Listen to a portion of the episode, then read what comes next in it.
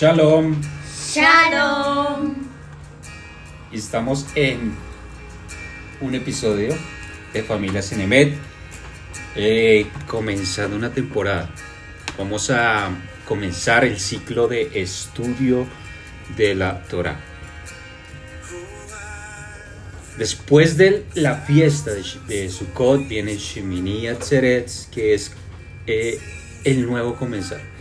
Se lee Bereshit, se lee el primer libro de la Torah.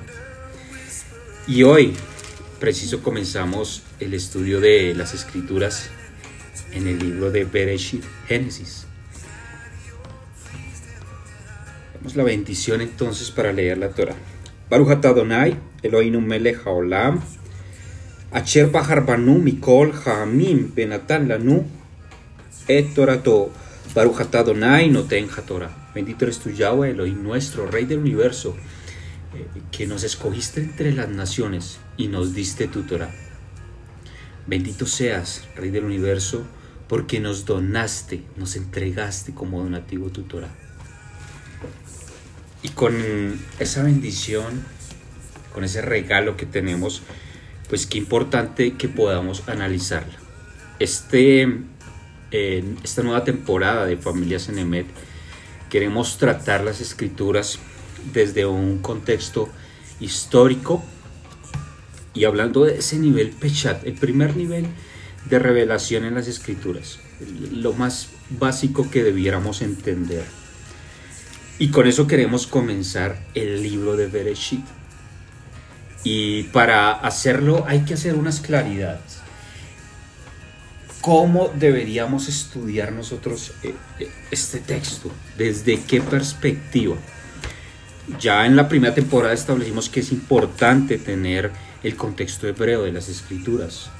Pero entonces, ¿cuál es la dinámica ya teniendo el contexto hebreo de las escrituras? ¿Qué debiéramos nosotros eh, mirar en este estudio? Pues eh, más allá que la sola lectura y la literalidad, también debemos entender como esa simbología eh, que las escrituras tratan de decirnos, tratar de hacer la comparativa entre todos los libros desde el principio.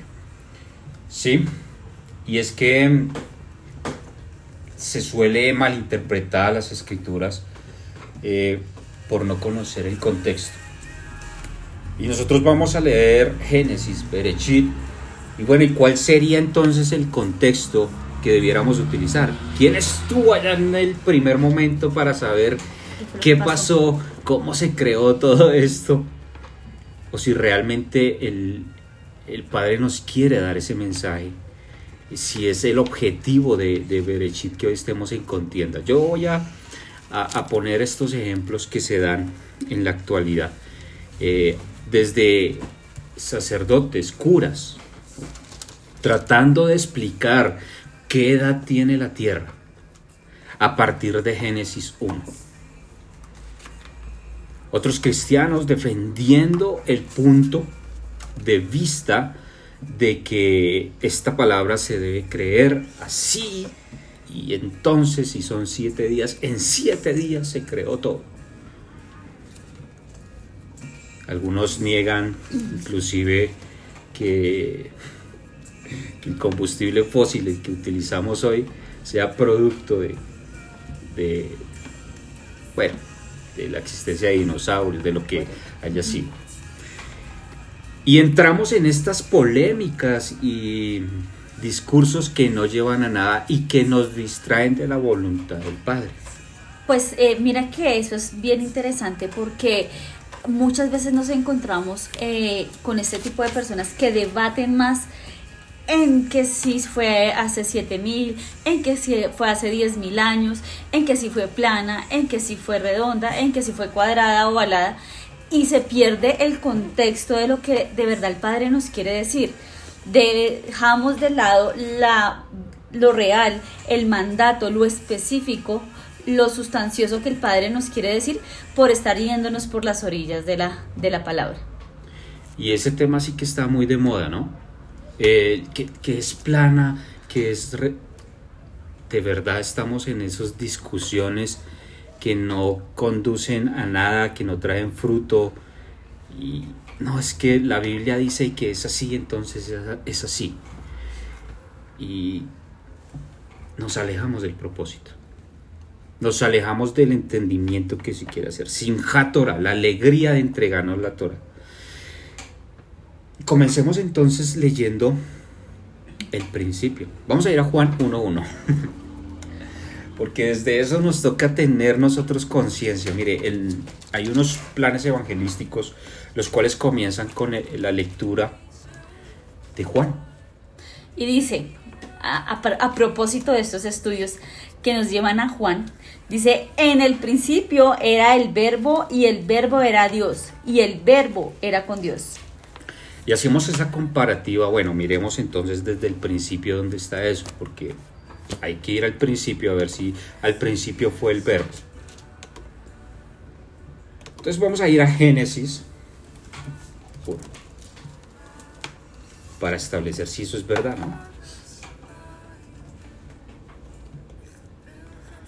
Y lo leemos acá, bueno. En el principio creó Dios los cielos y la tierra. Pues aquí hay una contradicción. Sí, porque ¿dónde está el, el verbo? Ahí dice que el comienzo fue el verbo. Entonces, ¿Juan estaría equivocado? El aleta al principio. Y comenzamos entonces a tener problemas, a mirar si lo literal es verdad, si lo que está diciendo Juan tiene algún sentido. Y ¿Cómo explicarlo entonces? Desde la eh, em, enseñanza hebrea se entendía que la palabra tenía un significado, que la misma palabra, los targum, estos son eh, la Biblia parafraseada al arameo, la Biblia que tenemos, parafraseada al arameo, los targumín, al arameo, habla del verbo como la palabra, como la emet, como eh, la palabra era tan importante que era Dios mismo. La palabra se convertía en Dios mismo. Y podemos entender entonces lo que dice Juan. Pero más allá, sí quiere decir algo que está en el hebreo. Y lo, voy a leer en hebreo para que lo entendamos. Berechit bara Elohim alefta ahí muchos lo leen, et hachamaim bara eh, Y bueno, en hebreo eso es, en el principio creó Dios los cielos y la tierra. Pero cuando miras el hebreo, ahí está hablando de Berechit bara Elohim Aleftab. Y con ese Aleftab que está creado ahí ya podemos entender por qué dice Juan que la palabra se creó. Porque Alef es la primera letra del Aleph Bet. Y Taf es la última letra, lo que eh, se denominó el alfa y el omega. Es el Aleph Taf. Al principio, al principio, creó Elohim, palabra, la palabra, Elohim, la palabra, los cielos y la tierra y está diciéndote toda la palabra, eh, fue lo primero que se hizo. Inclusive aquí hay estudios con solo la primera letra. Pero no nos vamos a quedar ahí, no nos vamos a quedar, pero es para que entendamos cómo eh, desde, desde una perspectiva básica, el Pechat, el entender cómo fue escrito, de qué forma fue escrito, la misma Bet, porque está el comienzo de Berechit, nos da indicaciones de cómo se va a leer este libro. Tenemos eh, en Juan 1, resumiéndonos, usted quiere saber qué es lo primero que debe hacer, vaya al comienzo, haciéndonos, la instrucción. Al comienzo, Elohim. Ni siquiera aquí está el nombre. Los que defienden el nombre, los que están hablando que es que se debe decir así, pues aquí tenemos un grave problema porque en el hebreo dice Elohim. Eso tiene un significado. Entonces el, planteamiento que vamos a tratar ahorita es eh, de madurez, de, de entender las escrituras bajo un contexto. ¿Y qué contexto tenemos entonces? este libro escrito tenía un contexto cultural, tenía un contexto histórico y tenía un contexto de religiosidad. ¿Qué se creía hace 4.000 años? Hace 3.500 años. ¿Qué se creía?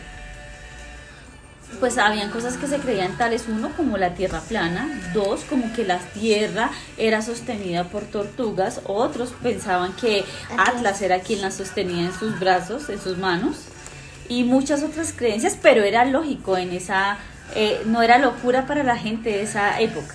Entonces vamos a ir a Berechit capítulo 1 cuando dice que se creaba primero los cielos y la tierra y aquí vamos eh, sacando cosas que la Tierra, que la Biblia quiere establecer qué edad tiene la Tierra. Ah, tiene 6.000 años, va a cumplir 7.000 años.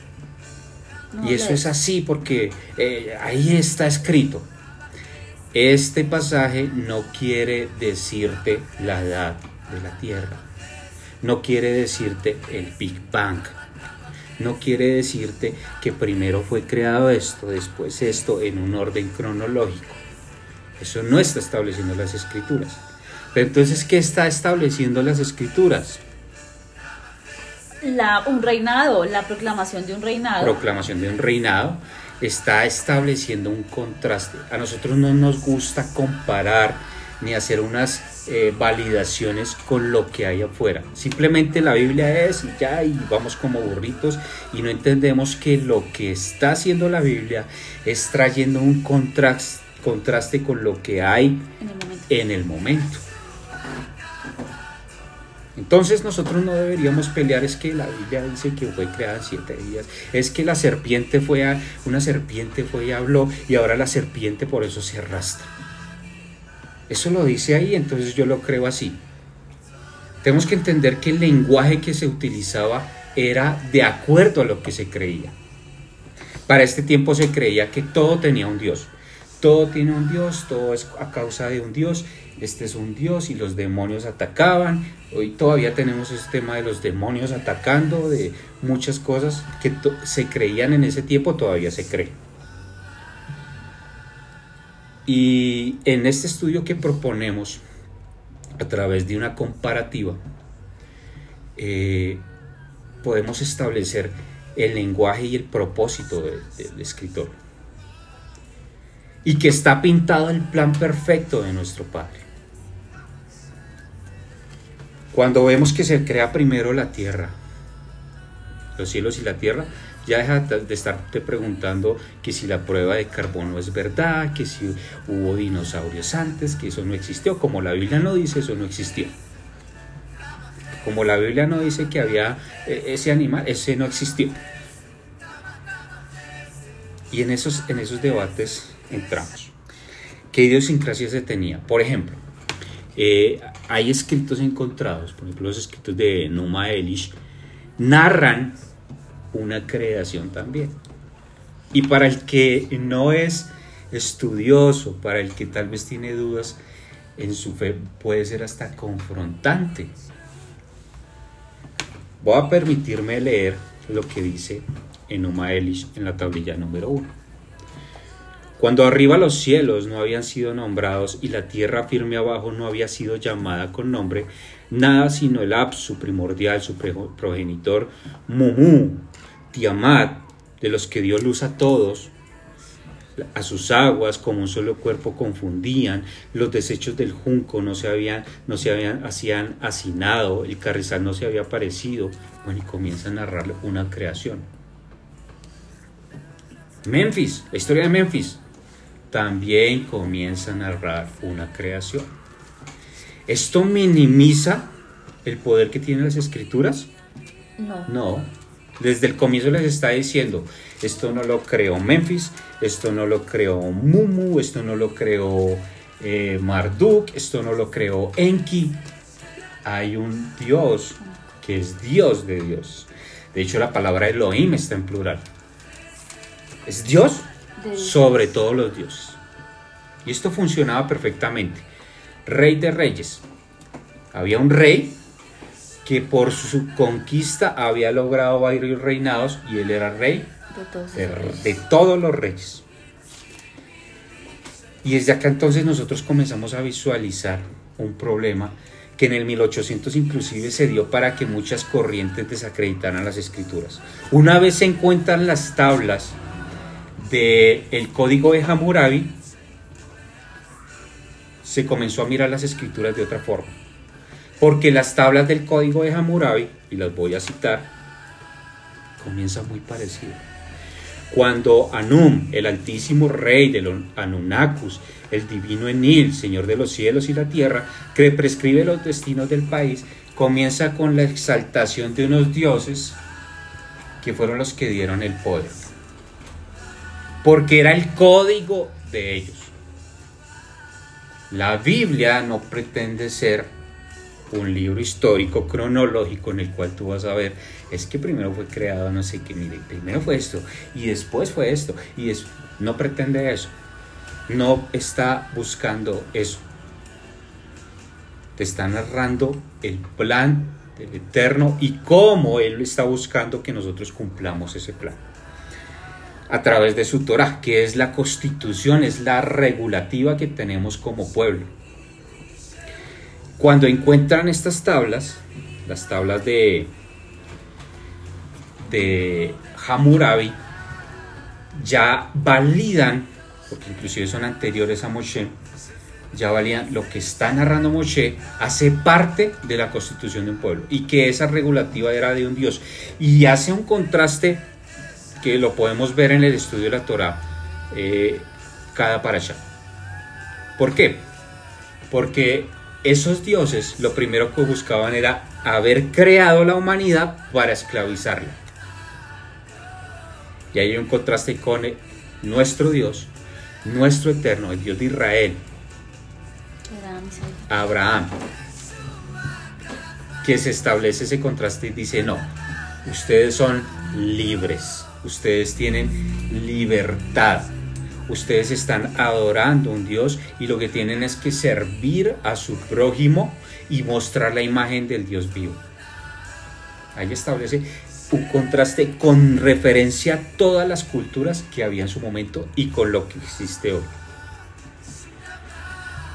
Entender esto de esta forma puede ser confrontante y algunos dicen hereje porque está tratando las escrituras desde un punto de vista de su contexto histórico.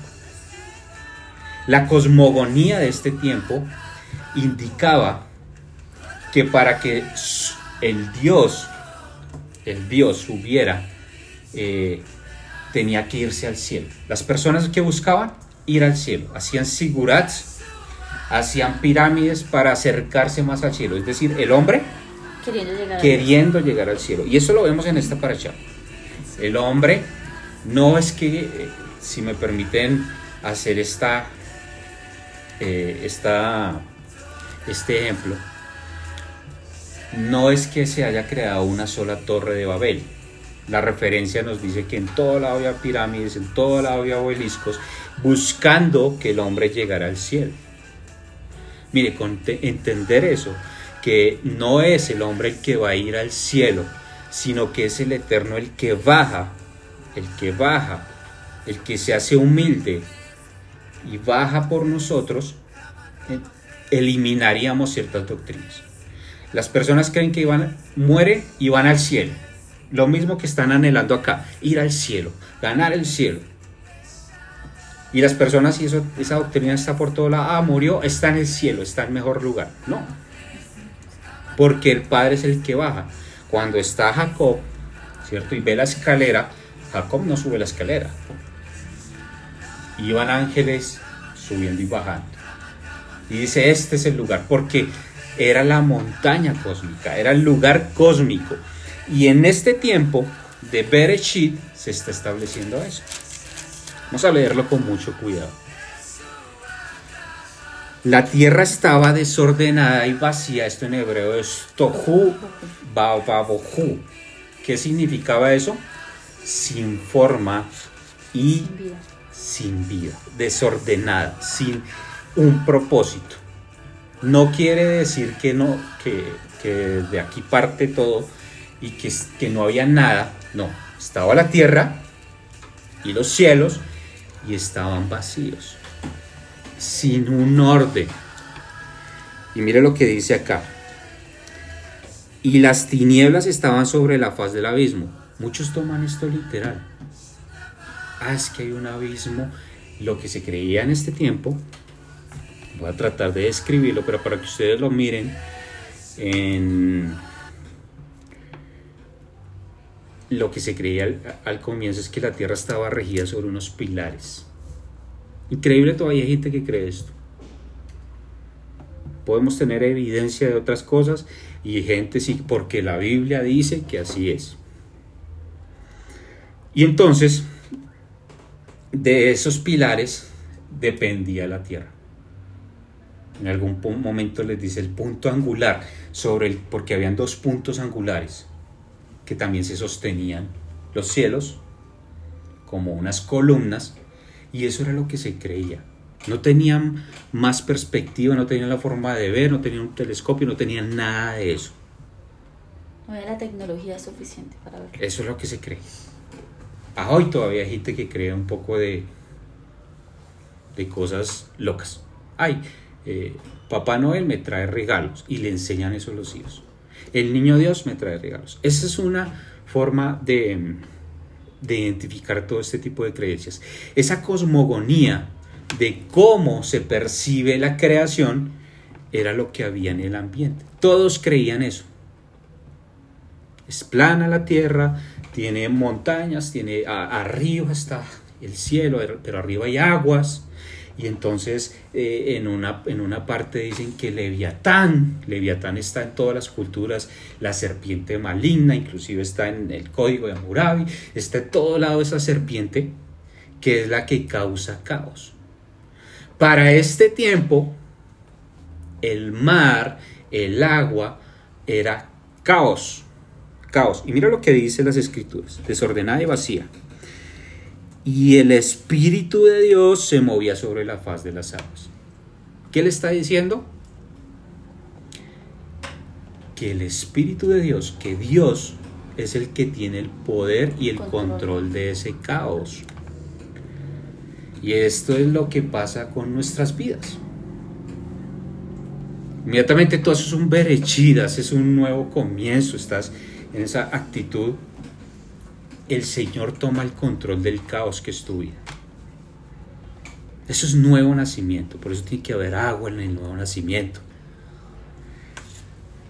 ¿Qué pasó? ¿Ustedes se acuerdan? Un episodio con Yeshua, que están en una barca y se levanta a andar sobre las aguas. Sí. Y muchos toman esto como que, uy, está demostrando que puede andar. Y hay, y hay unos que comienzan a hacer eh, actos de magia y todo eso hoy en día y están andando sobre las aguas porque eso cualquiera lo puede hacer. Pero no tenemos en claro el mensaje que está implícito ahí, que en el primer siglo todo lo que estaba debajo del agua era la muerte. La muerte. La muerte estaba debajo del agua, inclusive había una cueva y sobre esa cueva estaba una piedra y decían que sobre esa cueva podían entrar allá esos abismos a, mirar qué había en el, en el Sheol, debajo del agua. Y sobre, y al lado de esa piedra grandota que todavía está, Yeshua hace un discurso. Y les dice, sobre esa piedra, sobre esa piedra, será puesta las llaves de los cielos, del reino. Y la gente piensa, ay, es que Pedro se llama roca. Sobre esta roca y les está diciendo, el reino de los cielos va a tener el control sobre la muerte. Y todo este simbolismo se pierde por no estudiar los contextos. Entonces cuando Yeshua anda sobre el mar, no es tan bonito, no es para que lo vean, no es para que le tomen el video, la foto, la selfie te está diciendo yo tengo el poder, yo tengo el control sobre la muerte y sobre el caos. ¿Cómo lo demuestra? Muere, resucita. Por eso vence la muerte.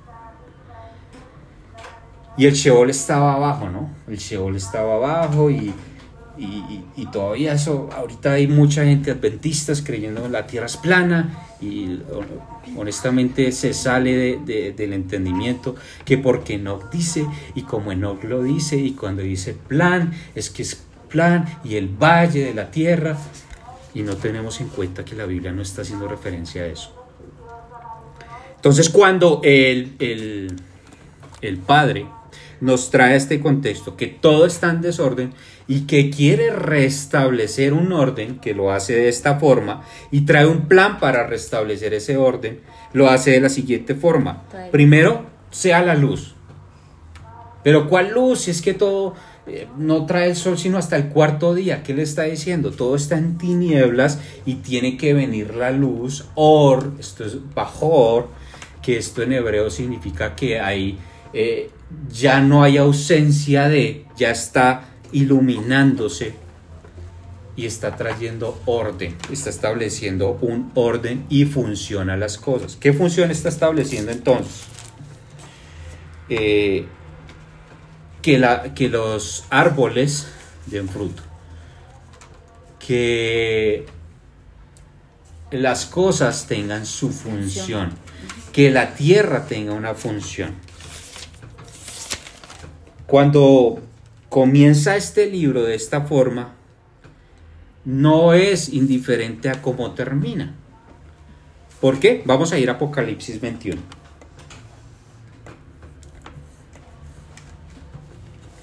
El plan del Padre tiene que ver con establecer su orden.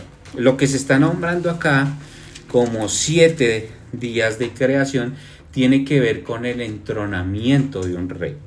Un rey era entronado durante siete días y acá se está cumpliendo un plan que si a futuro ya vamos a ver cómo funciona cronológicamente porque es parte de la profecía.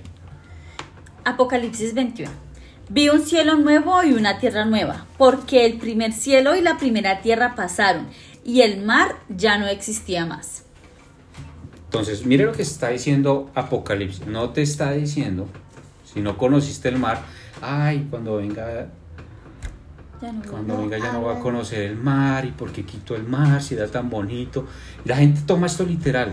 Habla de que se va a acabar el caos, que ya no va a haber caos. Exacto, estamos hablando de que el, el- el- el- las aguas, este mar es caos, que está diciéndote ya no va a haber caos.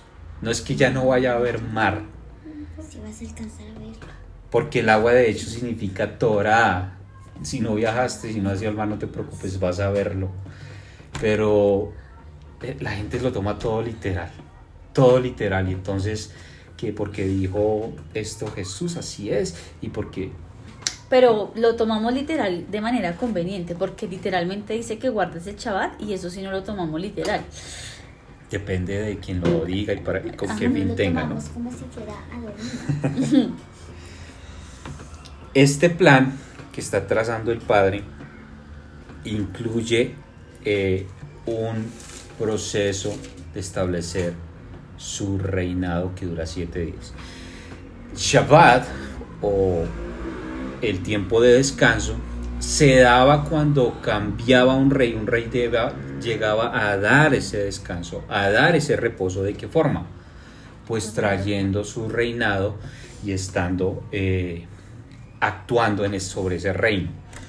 Shabbat significa que estamos celebrando cada siete días ese entronamiento que hubo allá en el Edén.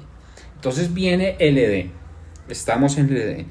Ahí eh, se hace al hombre con una función también. ¿Con qué función se hace? Debe ser este hombre. Cuando se sopla El el aliento de vida sobre este hombre, se establece un, eh, una transmisión de reinado. ¿Qué tiene que hacer Adán? En un huerto, ser el que va A cuidar. a cuidar de esas plantas. Y todo esto resulta ser simbólico. ¿Quién ha oído de los, eh, de los jardines colgantes de Babilonia? Todos aquí hemos oído. ¿Por qué? ¿Por qué son tan famosos? porque era como el símbolo de lo que el rey tenía de sus conquistas.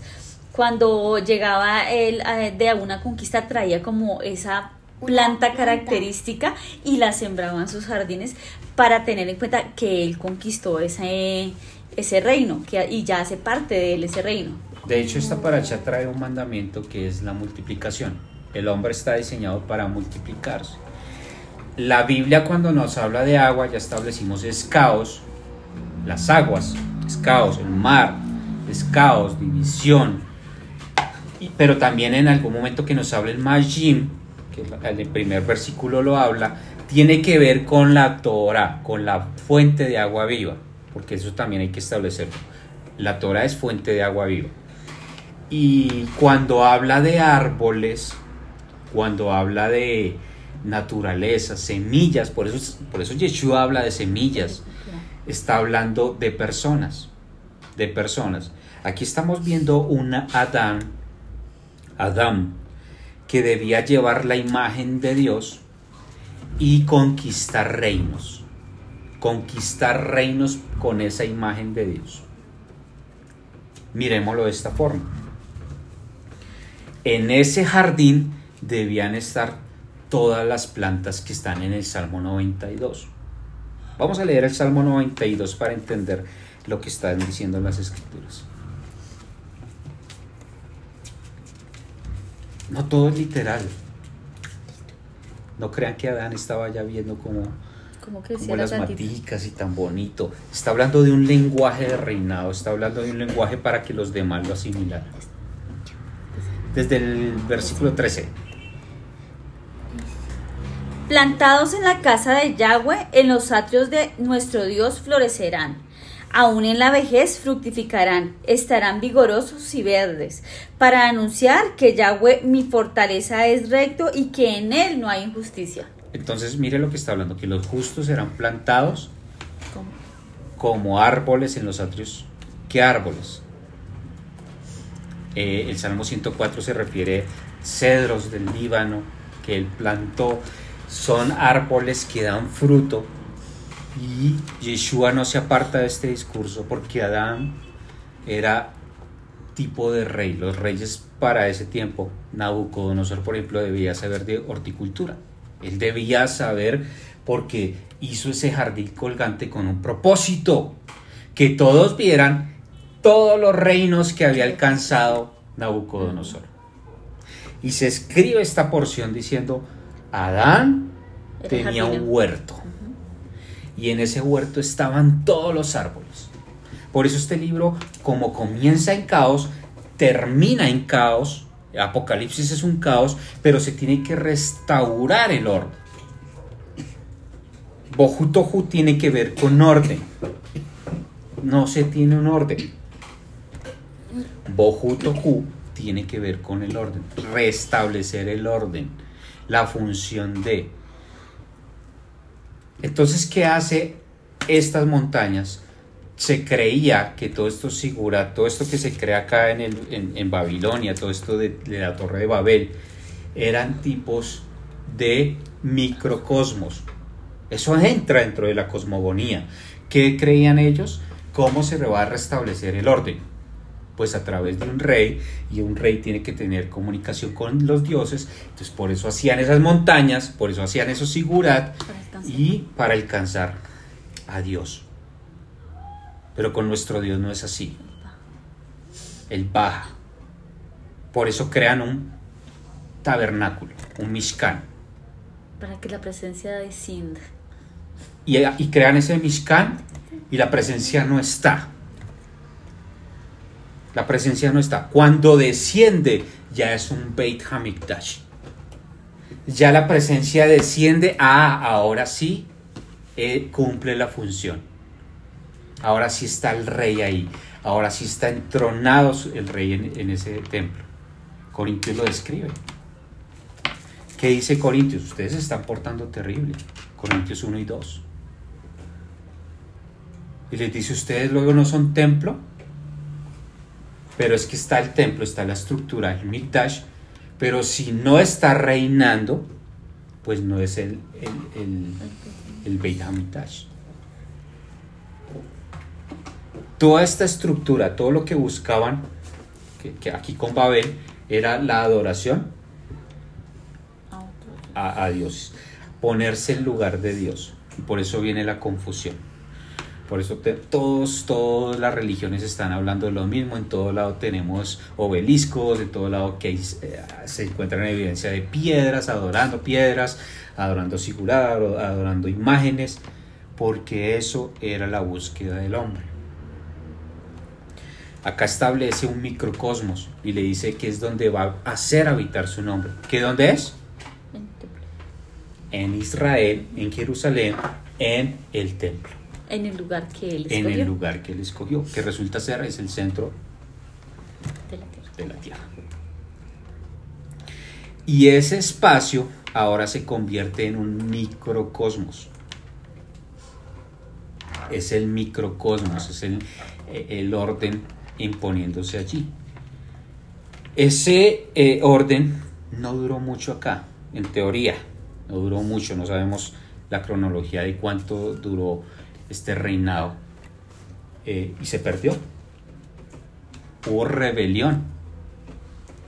Se pierde ese, esa imagen de Dios que él buscaba que reinara y se tiene que, otra vez el caos, viene el agua, diluvio, y bueno, lo vamos a tratar la otra para allá, y se debe otra vez establecer el- el cosmos. ¿Cómo se establece entonces el cosmos? ¿Cuál es la función de las cosas? Ya estamos totalmente restaurados. Vamos a ir a Juan 3:16.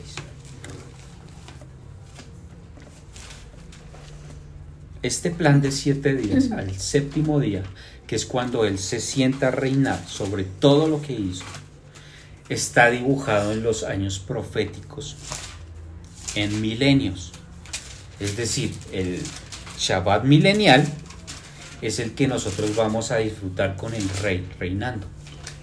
Y en el octavo milenio ya es cuando baja la Jerusalén espiritual y vamos a volver a poder estar en se ha reestablecido el, el orden. Juan 3, 16. Porque de tal manera amó Dios al mundo que ha dado a su Hijo unigénito para que todo aquel que en él cree no se pierda, mas tenga vida eterna. Eso tú lo ves en cualquier tratado que te entregan de una iglesia. De tal manera amó Dios al mundo. La palabra utilizada en griego allí es cosmos.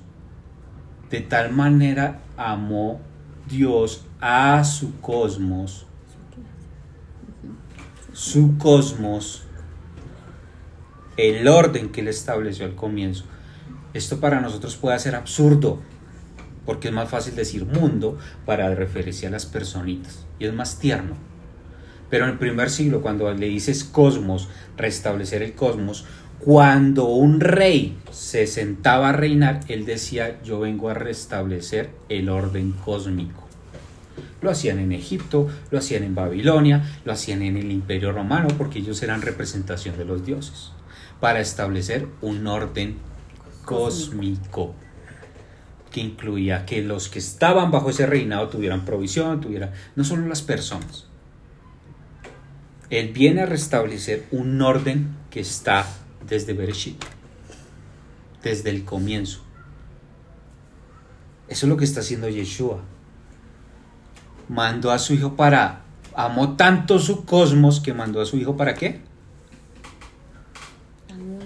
Para que todo aquel que en él cree no se pierda, mas tenga vida eterna. Ah, entonces les está diciendo que va a anular el caos, la muerte. Enki, eh, todo lo que tenía que ver con Ea, que estaban bajo eh, eh, el mar, el mismo Leviatán, la serpiente antigua, que trae caos, que trae y lo tiene en control porque puede andar bajo, puede andar sobre ese caos.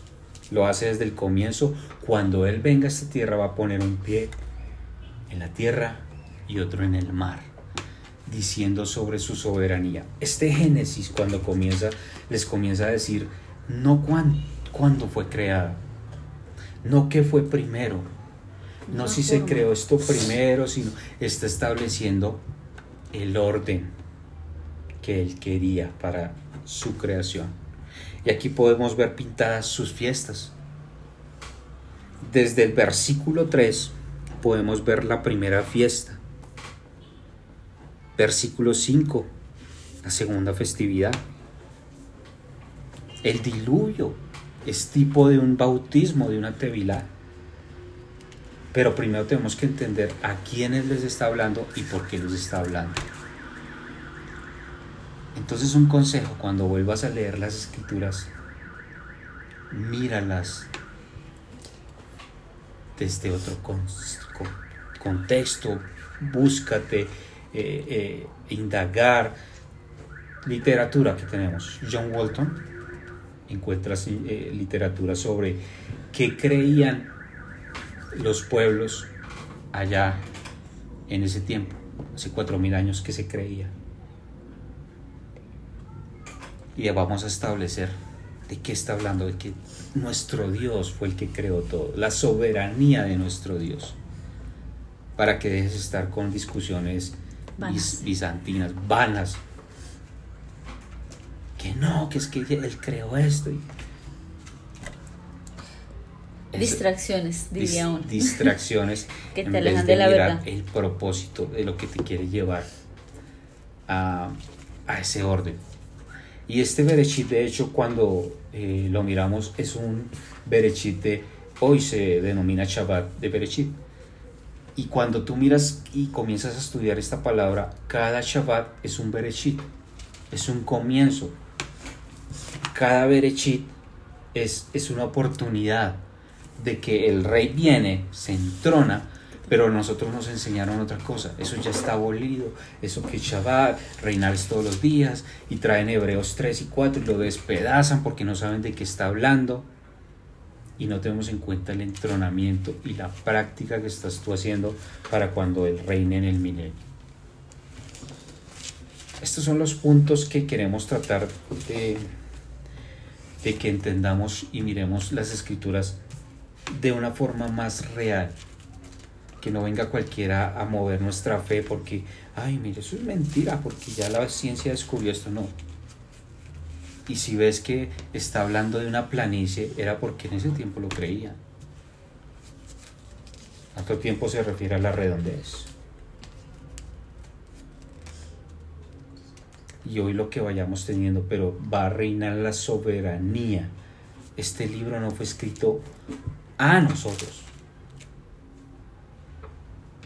Este libro no era, el remitente no eras tú directamente. Había una generación ahí, cuatro mil años, idiomas diferentes. Culturas diferentes. Cultura diferente, idiosincrasia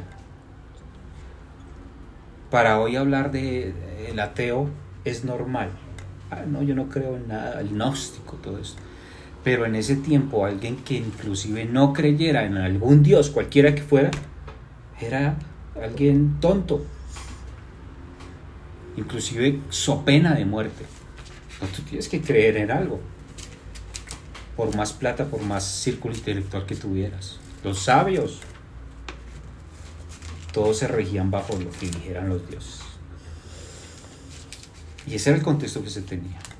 Eh, es apenas una abrebocas de lo que puedes encontrar desde el estudio de Bereshit. Y que, sin lugar a dudas, nos esfuerza, nos lleva a que estudiemos más sobre egiptología, sobre antiguo Medio Oriente, sobre los sumerios, los acadios, que creían, para entender un 15% de lo que está en las escrituras, un 10%, para entender qué decía Pablo y no estar desmintiendo las propias escrituras. Muy interesante el tema, no sé, a mí me apasiona todo esto. Es bien interesante, eh, se nos queda un poco corto todo lo que se puede profundizar a través de las escrituras.